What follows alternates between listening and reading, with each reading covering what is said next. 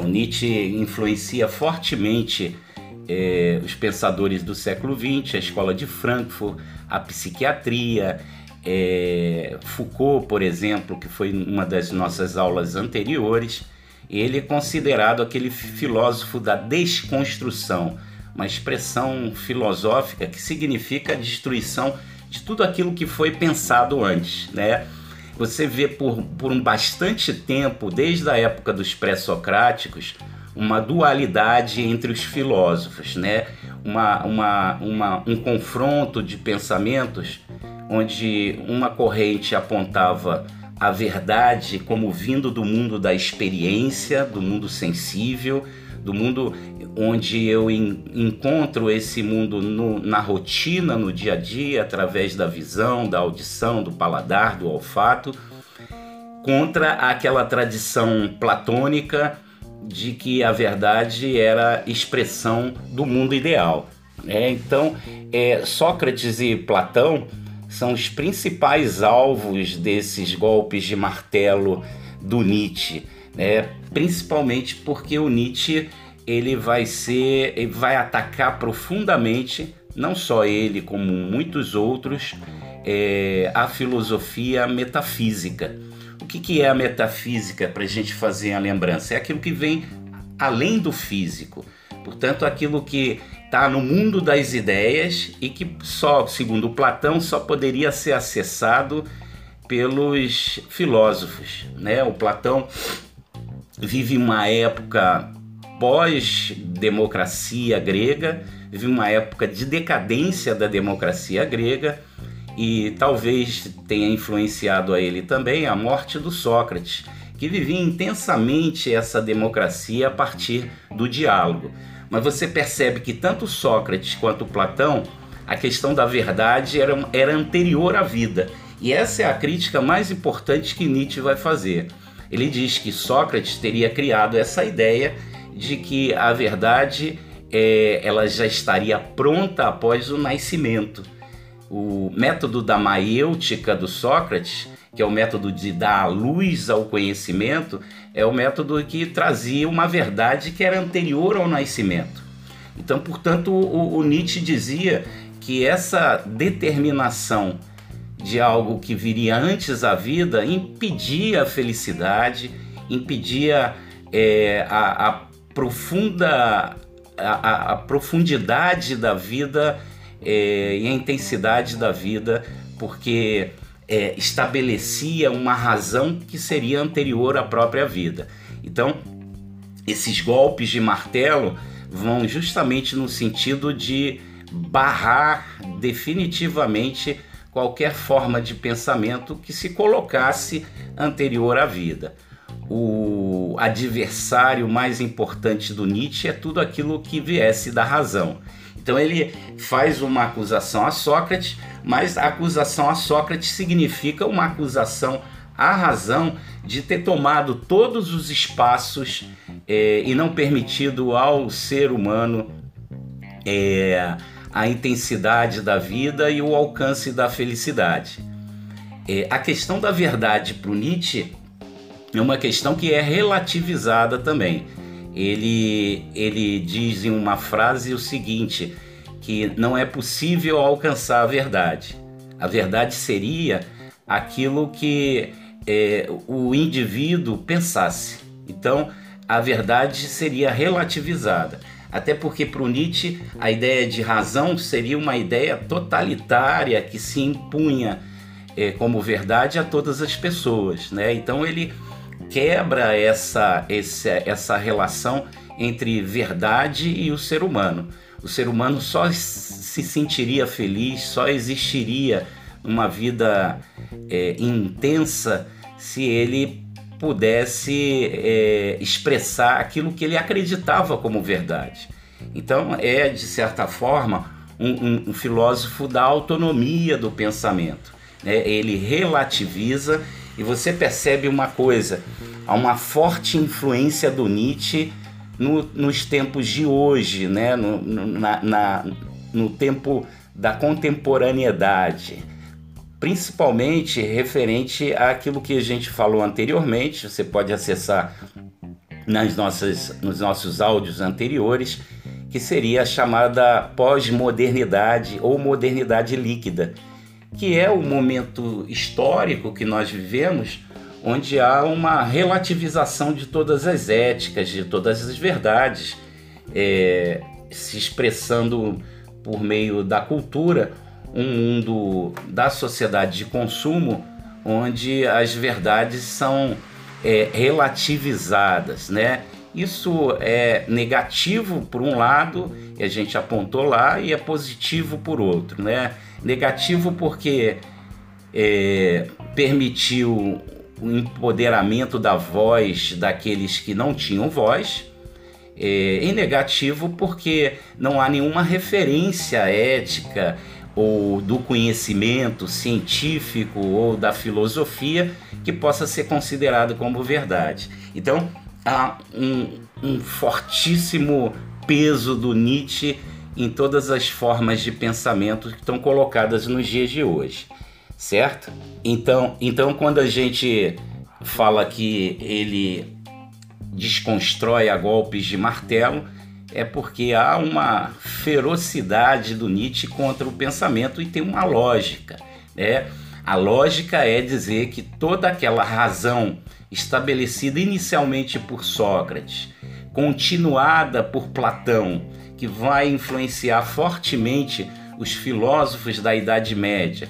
Você percebe que na Idade Média há uma dualidade que estabelece uma verdade vinda do mundo de Deus já não são mais os deuses gregos, mas o Deus estaria é, falando pela, pela boca do rei e essa seria a expressão da verdade. E você viveria, segundo, por exemplo, Santo Agostinho, numa cidade dos homens com livre-arbítrio a escolher é, traçar sua, sua vida, o seu caminho, pelo, pelo, pela mesma trajetória é, expressa pelo esse mundo ideal, uma verdade anterior à vida. É, Nietzsche vai dizer que isso continua depois com o advento da ciência moderna, que a ciência reduzia o ser humano àquela razão, àquelas referências de verdades que foram estabelecidas antes da vida humana. Então, na modernidade, durante o século XVIII, quando a ciência se apresenta, seria uma forma autoritária também. E como consequência da ciência, é, o próprio iluminismo, é, o liberalismo político, o próprio marxismo, ele coloca todo mundo no mesmo bolo, desde Sócrates teria iniciado é, um, uma, um, um, processo que reduzia o prazer intuitivo, é, reduzia a, a embriaguez, reduzia o inconsciente coletivo. E aí a gente precisa dar, dar uma fazer um, um parêntese aí antes de falar sobre o que, que seria esse inconsciente coletivo. Existem é, quatro chaves para que você entenda é, o pensamento do Nietzsche. Né? Existem alguns conceitos que são fundamentais é, para que a gente entenda o Nietzsche. Um é o conceito de niilismo. Então, o niilismo é um conceito importantíssimo para que a gente entenda o que é o pensamento do Nietzsche. É, o outro conceito é o conceito de vontade de potência ou vontade de poder. O outro conceito é o conceito de eterno retorno. E por último, o conceito de além-homem, é, muito conhecido durante muito tempo aqui no Brasil como super-homem, o super-homem do Nietzsche. Né? Obviamente, esse super-homem não tem nada a ver com o super-homem da, da DC, né? do, do, do super-herói é, que coloca a cueca em cima da calça, né? um outro super-homem. É, e, a, e a expressão correta seria além-homem.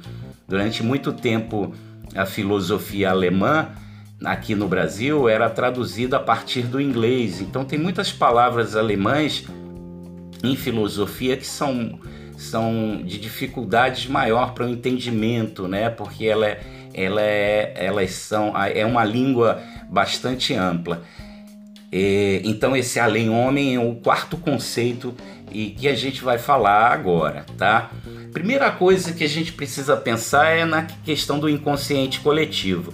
Para o Nietzsche, você vê em todas as obras do Nietzsche, todos os livros do Nietzsche, parece que ele está escrevendo conforme vem a cabeça. Por quê? Porque ele não quer ser barrado por nenhuma verdade que seja anterior a ele.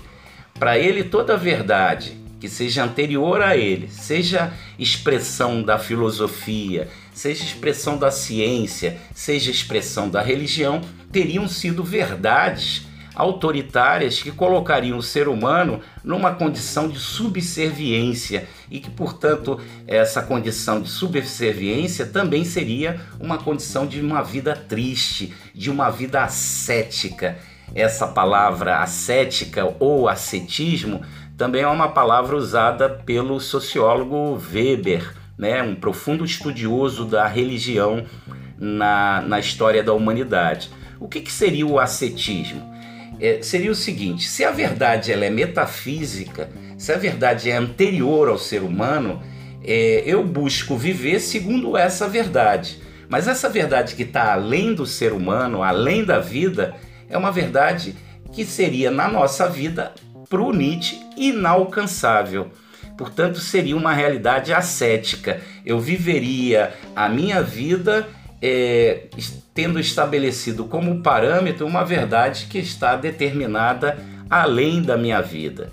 E que esse ascetismo, que é o abandono da vida real, é, estaria fazendo com que o ser humano se tornasse um ser humano subserviente, é, obediente ao extremo e, portanto, triste. O Nietzsche coloca que essa razão seria um espaço bem pequeno é, daquilo que significava o ser humano. Imagina só você sentado na nossa sala de aula e com várias cadeiras e uma cadeirinha só com uma cor diferente. Para o Nietzsche, essa seria a imagem de, da razão né? Uma cadeira com uma cor diferente em meio a mais 40 cadeiras ao, ao redor e, e só a, representação, só aquela cadeira representaria a verdade. Aquilo para Nietzsche seria a imagem da razão, a razão tomando conta de todas as verdades que circulam em torno da consciência humana e que e estariam submetidas a essa razão, a essa verdade estabelecida definitivamente. Então essa imagem para mim é, ela é a mais, mais esclarecedora do que seria o pensamento do Nietzsche. Né? Para o Nietzsche, a verdade não estaria só na, expressa naquela cadeirinha, naquele espaço mínimo que seria a razão, mas expressa em toda, em toda em, em, em, todo, em todas as condições de expressão do ser humano. E esse inconsciente é, estaria submetido a uma razão que seria uma razão definitiva que se apresenta na filosofia, na religião e na ciência, portanto, em todas as formas de pensar. Por isso, Nietzsche é considerado aquele que desconstrói todas as formas de pensamento anteriores. Há, no Nietzsche essa radicalidade é, ampliada, né? Vê que até o próprio Marx é colocado como resultado desse cientificismo racional. O, o que o Nietzsche está tá apresentando nessa radicalidade é o questionamento de todas as verdades estabelecidas. Isso teve nome por muito tempo antes do Nietzsche. Né? Se chamava niilismo, que a gente vai falar mais à frente, que é um conceito que o, o, o, já existia desde os pré-socráticos, e um ceticismo. O que, que é um ser cético? É aquele que não acredita na verdade que seja estabelecida definitivamente. É aquele que acredita que a verdade ela pertence a, a qualquer ser humano que expresse algum desejo é, a radicalidade do Nietzsche está colocada na questão do desejo. Para ele, o desejo é a forma que estaria presente no inconsciente coletivo, na intuição, e que para outros essa intuição deveria ser é, impedida. Durante toda a história da filosofia se fala, seja com os gregos, Sócrates, Platão, Aristóteles, seja na Idade Média, seja os racionalistas da Idade Moderna, como Descartes e, e, e Rime, seja na, na era iluminista, com Kant, com Hegel, com Marx, para o Nietzsche, tudo aquilo que se estabeleceu como verdade se estabelecia na tentativa de controle das paixões humanas. O que é a paixão humana? É, são os instintos. Se você lembrar, quando a gente falou do Kant, o Kant faz uma diferença entre vontade e desejo. É o único filósofo que faz essa diferença, por isso ele tem uma importância muito grande, porque ele, ele estanca a, o debate dos filósofos sobre da onde vem a verdade, se vem do mundo sensível ou do mundo da razão. O Kant vai dizer que essa verdade se apresenta primeiro no mundo sensível e é medida se ela é verdadeira ou não pela razão humana, individualmente. É, a diferença entre vontade e desejo que o Kant vai colocar é, é justamente isso que a gente está falando, a ideia do controle das paixões. O que, que são as paixões? A ação intuitiva, que só é presente na vida animal, por exemplo. Os animais agem intuitivamente, eles não são é, controlados por nenhuma razão, é, não são controlados por nenhuma forma de verdades estabelecidas anteriormente. Então, o que o Nietzsche vai valorizar é a ação intuitiva e não a ação cultural.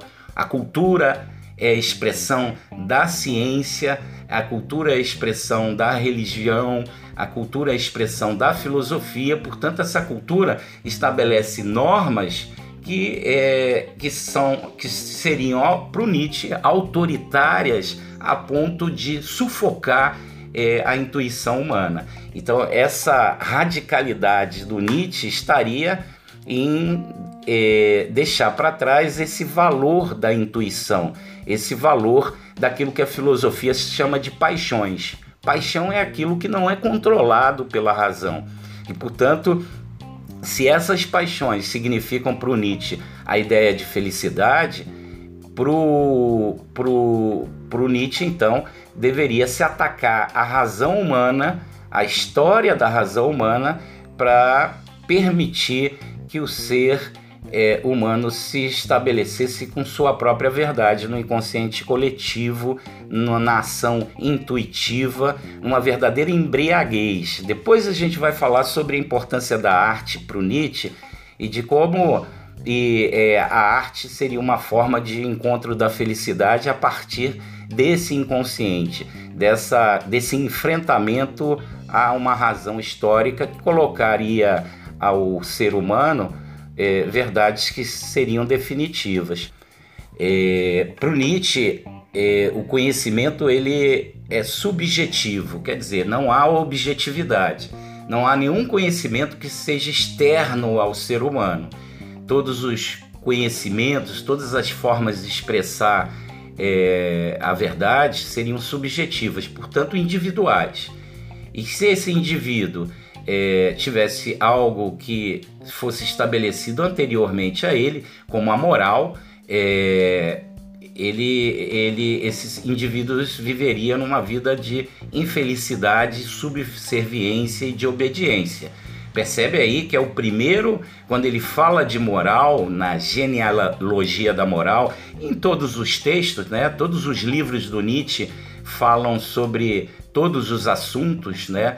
Mas na Genealogia da Moral é o livro que ele fala sobre essa necessidade de se enfrentar a moral, porque na verdade se estaria enfrentando um, um, conjunto de verdades estabelecidas anteriormente a ele e essa moral sufocaria a intuição. Então é isso.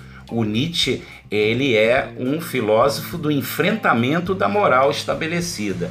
A moral como produto da razão filosófica, científica e religiosa que teria colocado o ser humano numa condição de infelicidade.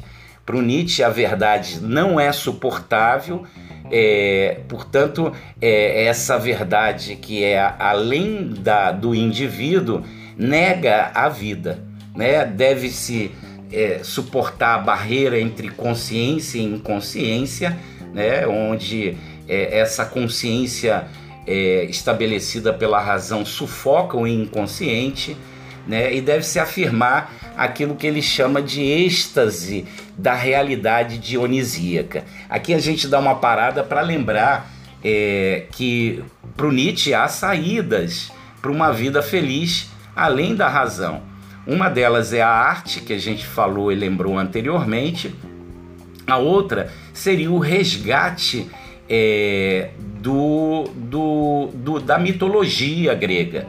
Para o Nietzsche, a mitologia grega seria a, o estabelecimento de uma verdade definitiva, porque aquilo é, que se fez antes da, da, do surgimento da filosofia estaria na mitologia grega seria a expressão da, da liberdade do ser de acessar um conhecimento do subconsciente.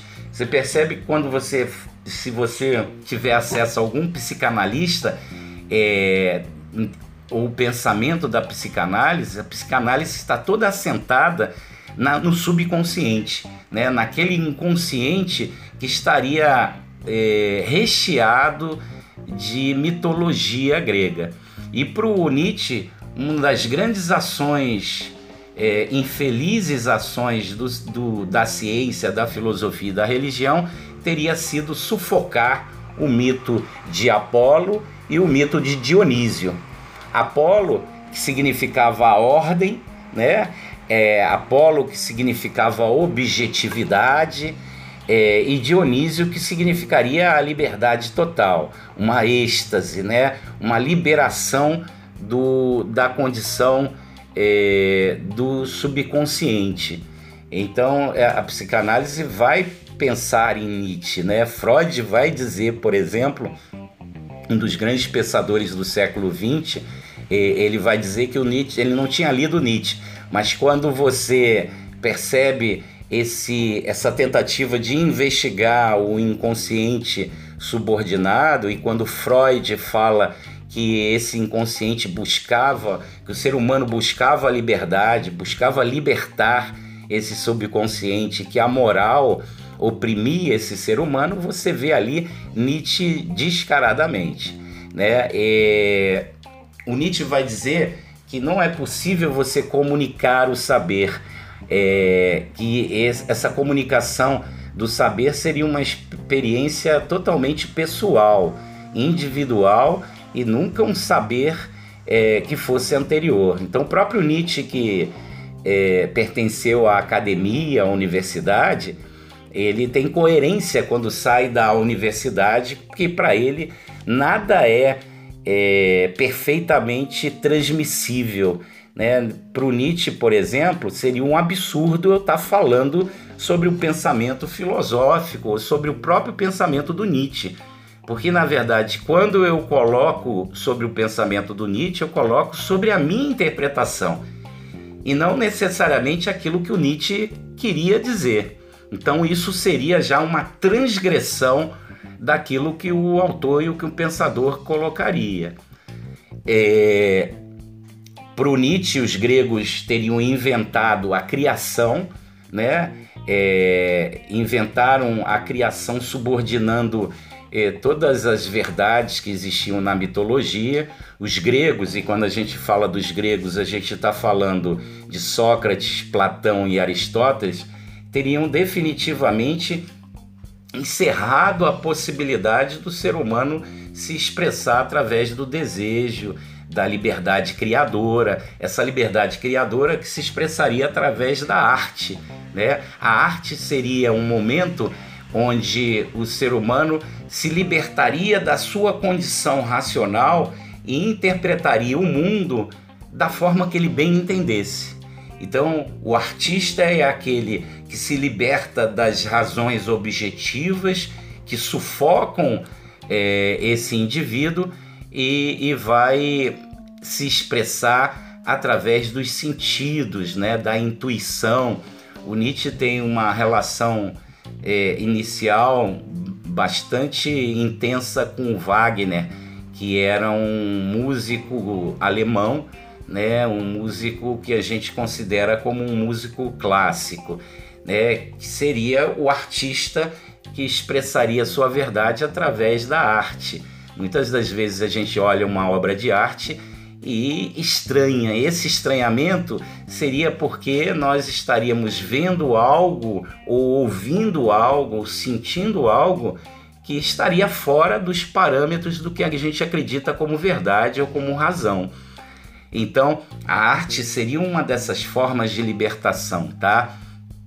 É, Para o Nietzsche, a ciência é a morte da tragédia criadora. O que quer dizer isso? Seria a morte da mitologia, da liberdade de se expressar, e o Nietzsche vai fazer uma, uma necessária diferenciação entre Apolo e Dionísio. Né? Apolo seria aquele que é, teria colocado, se expressado através de uma razão, através da ordem, né? E esse Apolo na cultura humana teria sufocado o Dionísio, né? O Dionísio que seria a expressão é, da alegria, né? Dessa seiva intuitiva que se expressaria como verdade, tá? É, uma das formas, é, uma das influências que Nietzsche tem hoje na chamada pós-modernidade ou na modernidade líquida é, acaba empoderando todas as vozes. Isso é bom quando empodera a população marginalizada, os negros, a mulher, porque elas vão, eles, esses grupos vão se apresentar é, ou vão apresentar suas próprias verdades sobre o mundo e sair do, da condição de exclusão. Só que quando eu nego a ciência, quando eu nego a filosofia, quando eu nego a religião, eu estou negando toda a cultura Estou negando todas as tradições. Então qualquer verdade pode ser viável. E é aquilo que, por exemplo, a humanidade negou, como o fascismo, o nazismo, podem ser empoderados também. Então, essa relativização da verdade tem um aspecto negativo. O que a gente quer ressaltar aqui é o que é positivo no pensamento do Nietzsche. Né? Essa, essa, esse enfrentamento com todas as formas de autoridade. É, uma coisa importante a gente fazer a lembrança é a questão da razão, né? A razão está ligada aí à questão moral. Para o Nietzsche, a moral seria uma forma de controle criado primeiro por Sócrates, depois por Platão, os gregos de uma forma geral, todos os filósofos da Idade Média, que são os filósofos da religião católica, do cristianismo, depois a, a, a, própria modernidade que se apresenta no século XVIII, negando a Idade Média, negando a filosofia da Idade Média, também seria uma forma de, de negar é, a, a, pulsão, né? aquilo que é uma energia vital que o, o Nietzsche se refere chamando de vontade de potência. O que, que seria a vontade de potência? Seria essa energia vital, esse tesão, essa energia que é, estaria sendo controlada por toda a moral e por toda a razão. Né? Então, para o Nietzsche, a vida estaria nessa pulsão, naquilo que a gente chama de tesão, no movimento, na expressão daquilo que seja a paixão humana. É, a vida feliz seria a vida onde eu expressasse a vontade de potência.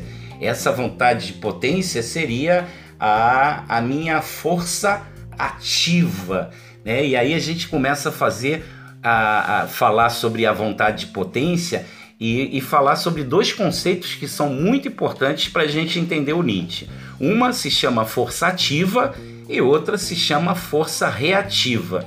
Né? O que seriam aqueles que seriam a força ativa? São aqueles que estão ligados à criação, à libertação da razão, à libertação dessas verdades morais que estariam é, tentando controlar o ser humano. Pensa só no exemplo de um time de futebol. Vamos pegar um time de futebol. Lá no futebol você tem os atacantes e no futebol a alegria seria o gol. Mas você tem aqueles que tentam conter a alegria.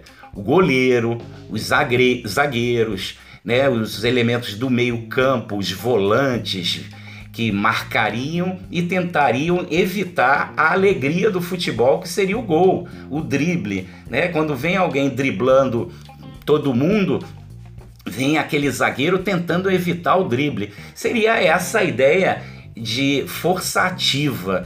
Para o Nietzsche, o, aquele que detém a força ativa é aquele que tenta violar todas as formas de questionamento.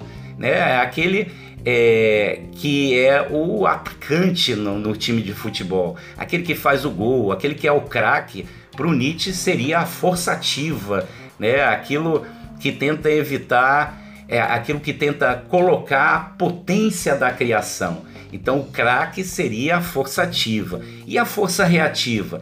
Todos aqueles que são zagueiros, volantes, goleiros, que teriam, tentariam evitar a alegria do gol, a alegria do drible, a alegria da arte no futebol. Então acho que seria um, um exemplo para que a gente é, imaginasse de uma forma bem concreta o que seria força ativa e força reativa.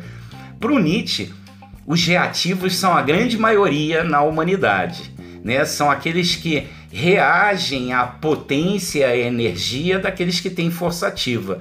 O, aqueles que estão reunidos na força reativa seriam os aqueles que seguiriam a filosofia, aqueles que seguiriam a ciência, é, aqueles que fazem apelo à democracia. Lembra que o Nietzsche é um pensador aristocrático, né? Ele é um defensor daqueles que vivem é, a partir da força ativa.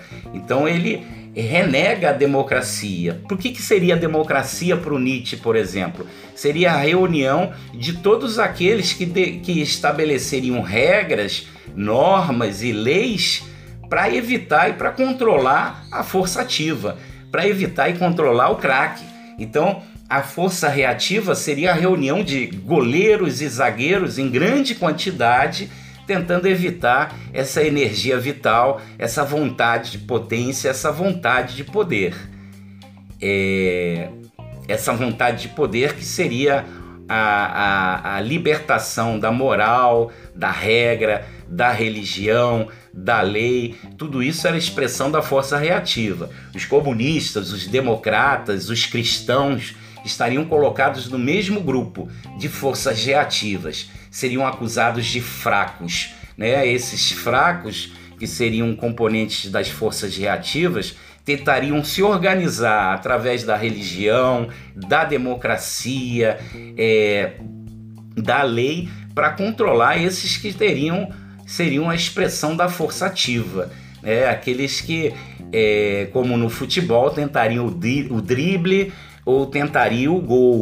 Então, é, se no futebol o atacante é, habilidoso, goleador significa alegria, na vida é, esse seria aquele que expressaria a vontade de potência, né? essa força ativa é, que teria é, que seria alvo das forças reativas que seríamos todos a maioria descrever o que, que é o niilismo, né? O que, que é o niilismo? Existe o niilismo enquanto conceito que é anterior ao Nietzsche, que sempre existiu esse conceito, e existe o conceito de niilismo só do Nietzsche.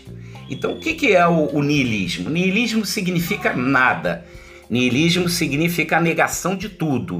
Né? O niilismo já existe desde os pré-socráticos, se você pensar no Heráclito, o Heráclito é um autor, um pré-socrático, né? um pensador que é, da filosofia que valorizava é, a filosofia física e não a filosofia é, que, que pensasse as relações entre os seres humanos conforme faz Sócrates. O Heráclito diz que tudo é movimento e que a, esse movimento permanente estaria colocando de uma forma é, definitiva que não existiria a possibilidade de, de, haver uma verdade perene, uma verdade definitiva. O Heráclito vai dizer que, por exemplo, num rio que eu entro e saio e entro depois, não é o mesmo rio, porque a água que bate na minha perna é uma outra água. Então, se isso significa, significaria a essência, o início da ideia de niilismo, a negação de tudo, né? a negação de todas as formas de verdade. Então, o niilismo é isso até o Nietzsche. O que, que o Nietzsche vai fazer? O, o Nietzsche vai inverter esse conceito de niilismo. Para o Nietzsche, niilista é todo aquele que nega a vida.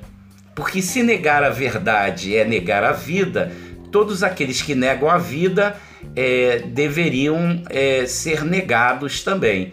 E que, quem é que para Nietzsche nega a vida? Os filósofos, os religiosos e os cientistas. Então, existem duas, dois conceitos de niilismo. Aquele que existia antes do Nietzsche, que significava a negação de tudo, o nada, né? Nada seria considerado como verdade, e que para o Nietzsche o niilismo seria a negação de tudo aquilo que expressaria a vida.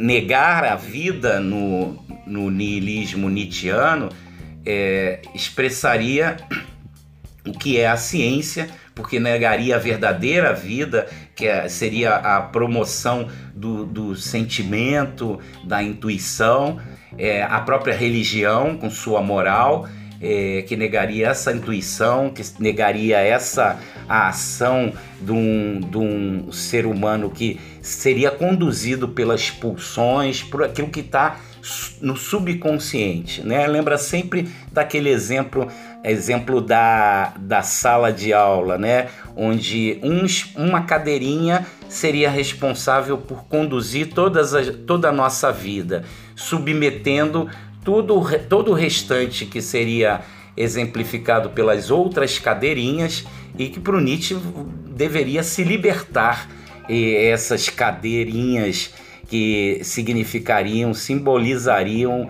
é, o, o, direito à a, expressão do subconsciente, tá? Então, lembrando, o niilismo ele existe antes do Nietzsche, só que no niilismo antes do Nietzsche seria a negação de todos os valores, de todas as referências. O Nietzsche faz uma espécie de inversão do niilismo. Se nega valores, se nega a vida, se nega o futuro, que a gente chama de devir. O que, que nega a vida? Tudo aquilo que é ascético, por exemplo, a religião, por exemplo. E aí Nietzsche, é, é, a, associado ao Nietzsche, tem a expressão Nietzsche que foi o filósofo que matou Deus. Que isso é polêmico. Na verdade, pode parecer que ele esteja expressando algo que seja é, referente a um, a um, ateísmo. Mas o, o Nietzsche não está falando disso.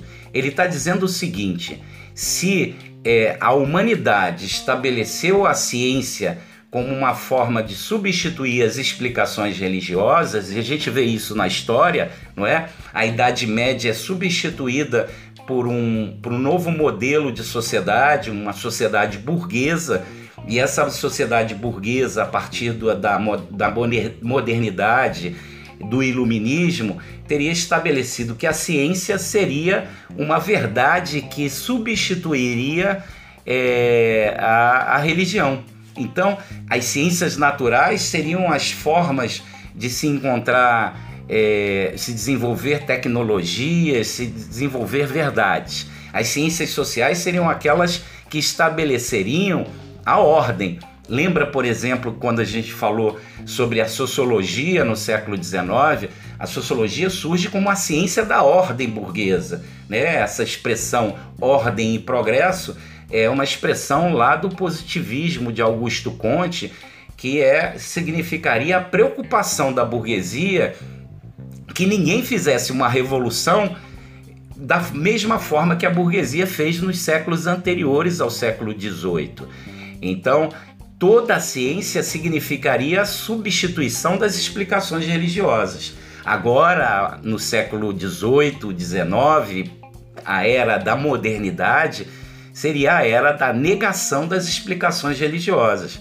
E o que, que o Nietzsche tem a ver com isso? O Nietzsche diz o seguinte: o homem matou Deus. Esse homem é, que matou Deus, é, matou Deus porque ele matou a voz de Deus. Porque teria matado aquilo que Jesus é, expressaria de mais puro, que era a expressão do sentimento, do amor. E que a igreja teria matado esse sentimento, esse amor. Teria é, matado as formas mais puras de, de intervenção do ser humano. É, a igreja é, que é a igreja das cruzadas, né, da violência das cruzadas, a igreja que é que se expressava da, através da perseguição daqueles que pensavam diferente, seria a negação da própria do próprio sentimento. Então a ideia, perceba aí, negar o Deus significa para o Nietzsche não ele ou sua filosofia, que também nega todas, todas as formas de moral, mas a, a negação de Deus, é, essa expressão, é, a negação da religião significa que o próprio ser humano durante a história teria negado Deus, que a própria igreja seria a negação de Deus quando estabeleceria uma série de ordens que enfraqueceria o exemplo de Cristo e de Jesus, né? Então, com o advento da ciência, o ser humano estaria querendo substituir a, as formas mais puras do sentimento pela ciência. Vamos passar para um outro conceito que é uma das chaves do castelo, né? Porque quando a gente vai falar sobre um filósofo, é como se a gente estivesse entrando num prédio com portas fechadas, né? E essas portas têm chaves. Né? Como é que eu entro, como é que eu invado o pensamento de um filósofo? É pegando determinadas chaves que vão abrir algumas portas para que eu entenda o que é esse filósofo. Então a gente falou anteriormente é, sobre essa transvaloração de valores, né? dessa necessidade de superação dos valores e das normas que o Nietzsche coloca, a vontade de potência, é, falamos do niilismo e um outro conceito importantíssimo é a ideia de eterno retorno, que é o que o Nietzsche aponta ali definitivamente. O que, que o Nietzsche está dizendo? Cara, olha, existem duas formas de se alcançar a alegria uma vida feliz. É, uma das formas é a arte, onde eu saio da minha condição. Você vai ver que isso é, Schopenhauer também vai, que vai ser um filósofo importante, vai influenciar o Nietzsche fortemente. Né? O Nietzsche vai é, ele mesmo dizer que o Schopenhauer influencia, e para o Schopenhauer a ideia de, da arte, o artista é aquele que sai da condição de si mesmo, né? E que o Nietzsche, nessa condição de si mesmo, de indivíduo, eu estaria sendo controlado por normas, por valores, por regras, por leis. E quando eu interpreto o mundo através da arte, eu vou ao encontro de um mundo coletivo, que não mais sou eu, né? Eu interpreto o mundo de acordo com a arte e isso pode causar estranhamento aos outros. Por quê? Porque ao produzir arte eu sou livre definitivamente. A outra forma de se encontrar a felicidade e a alegria através do eterno retorno. O eterno retorno não seria a imagem de eu retornar é, de uma, uma vida cíclica, né, onde é, eu tentaria sempre repetir as mesmas coisas. Não, mas eu criaria imagens na minha vida, eu recriaria as imagens daquilo que me deu prazer. Então imagina só na sua vida, o que, que te deu prazer durante toda a sua vida, né? Quais são os momentos de alegria que te comovem e te, te levam a uma condição de, de potência, né? De uma energia vital. Aquelas lembranças que você tem é, deveriam ser uma referência para a gente criar uma vida feliz. Então, o eterno retorno seria a construção de uma de uma de, uma, de um conjunto de imagens que estariam ligadas àquilo que me trouxe felicidade, né? que me trouxe alegria, que me trouxe emoção, que me trouxe a possibilidade de eu me expressar enquanto, enquanto indivíduo. O eterno retorno seria a reconstrução dessas imagens que me conduziriam a uma vida feliz. E o eterno retorno, então, associado a essas imagens do que é, me trouxe alegria durante determinados momentos da minha vida, seria uma forma de eu enfraquecer a tristeza das regras, das leis e das normas que me trazem essa é, juntas me trazem essa infelicidade. Ao invés do cosmos e todo aquele ordenamento que existe lá em Aristóteles, é, o que o Nietzsche propõe é um, um certo caos, né? Uma, uma, uma forma de desconstrução de tudo aquilo que foi criado por outros e que ele acusa de metafísica, algo que estaria além do alcance do ser humano. Só aquilo que está ao alcance do ser humano é possível criar é, felicidade, alegria, de libertar nossos sentimentos, né? Porque libertar nossos sentimentos seria também eliminar aqueles sentimentos negativos, né? De, de vingança, de tristeza produzida pela vida. Então seria uma forma de eu me libertar totalmente é, a partir dessas imagens que eu construí na vida de, de felicidade e de fazer retornar essas imagens é, para serem referências de alegria em minha vida, né? De negação daquilo que subordinaria o ser humano. É, o quarto conceito que tem muita importância depois do conceito de niilismo, de vontade de potência e de eterno retorno seria o, a condição de super-homem, que é uma expressão é, que a gente já não usa mais, né? É, usa só para fazer uma brincadeira com aquela, aquele personagem dos quadrinhos, mas é, seria o além-homem. O além-homem seria aquele que representaria a força ativa, aquele que condicionaria a sua vida pelas suas próprias verdades, se libertaria daquelas utopias da metafísica estabelecida pela religião, pela ciência e pela filosofia. Então seria a condição onde na minha força ativa é, que também seria chamado, e isso aí a gente precisa lembrar, a força ativa também é chamada de verdade aristocrática, de é, enquanto que a força reativa seria chamada de uma verdade dos escravos, né? Então, aquela condição de escravidão para o Nietzsche seria a condição de todos aqueles que estariam na vida reativa, né? se subordinando a todas as formas de verdade. E lá na força ativa seria uma verdade aristocrática. Seriam aqueles seres humanos melhores na, na humanidade, na sociedade, porque aqueles seres humanos que viveriam em condição de força ativa seriam todos aqueles que é, colocariam a todas as suas potencialidades, né? sufocariam todas a, as formas de controle que viessem de fora. O Nietzsche está falando, na verdade, como resumo de toda a, filosofia, como é, um, um, um lutador, como um guerreiro contra todas as formas de controle. Né? Então, sejam os controles científicos, controles religiosos, o ser humano é, o, o super-homem, a condição de além-homem, seria aquele que alcançaria a força ativa, né? a que alcançaria a negação de todos os valores, né?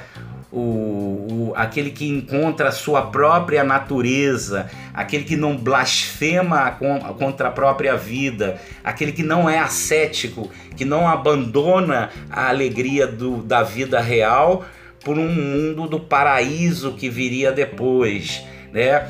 Porque tudo aquilo que é bonito ou feio seria uma, uma, uma ideia autoritária que se estabeleceria para mim. O que, que é belo, o que, que é bom, seriam verdades que seriam anteriores a mim e que poderiam não, não simplesmente não me agradar. Né? Eu posso ter um conceito de beleza ou um conceito de verdade que não se refira ao conceito de beleza e de verdade que prevalece na humanidade ou na sociedade. Se a gente pensar o conceito de beleza na história, por exemplo, é, a pintura de Leonardo da Vinci, lá no, na, no Renascimento Cultural, é, aquela pintura da Mona Lisa, né, ou Gioconda, seria a expressão de uma mulher bela, né, da ideia de beleza. Uma mulher é, primeira, pela primeira vez aquilo era revolução, porque rejeitava é, as pinturas religiosas da Idade Média, afirmava o ser humano como centro da arte, da mesma forma que a filosofia, é, o Renascimento vai afirmar um ser humano. Mas a ideia de beleza da Mona Lisa não está associada à ideia de beleza que nós temos nos dias de hoje.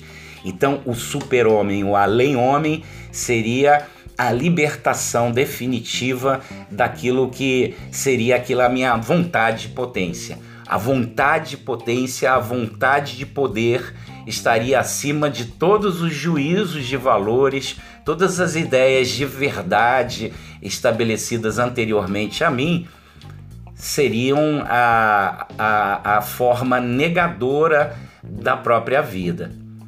Então, esse aí é o Nietzsche, é, nos todos os seus conceitos, seria o filósofo da liberdade absoluta. Ele tem consciência de que essa liberdade absoluta não é possível porque é, a, o próprio corpo humano é, encerraria essa liberdade absoluta.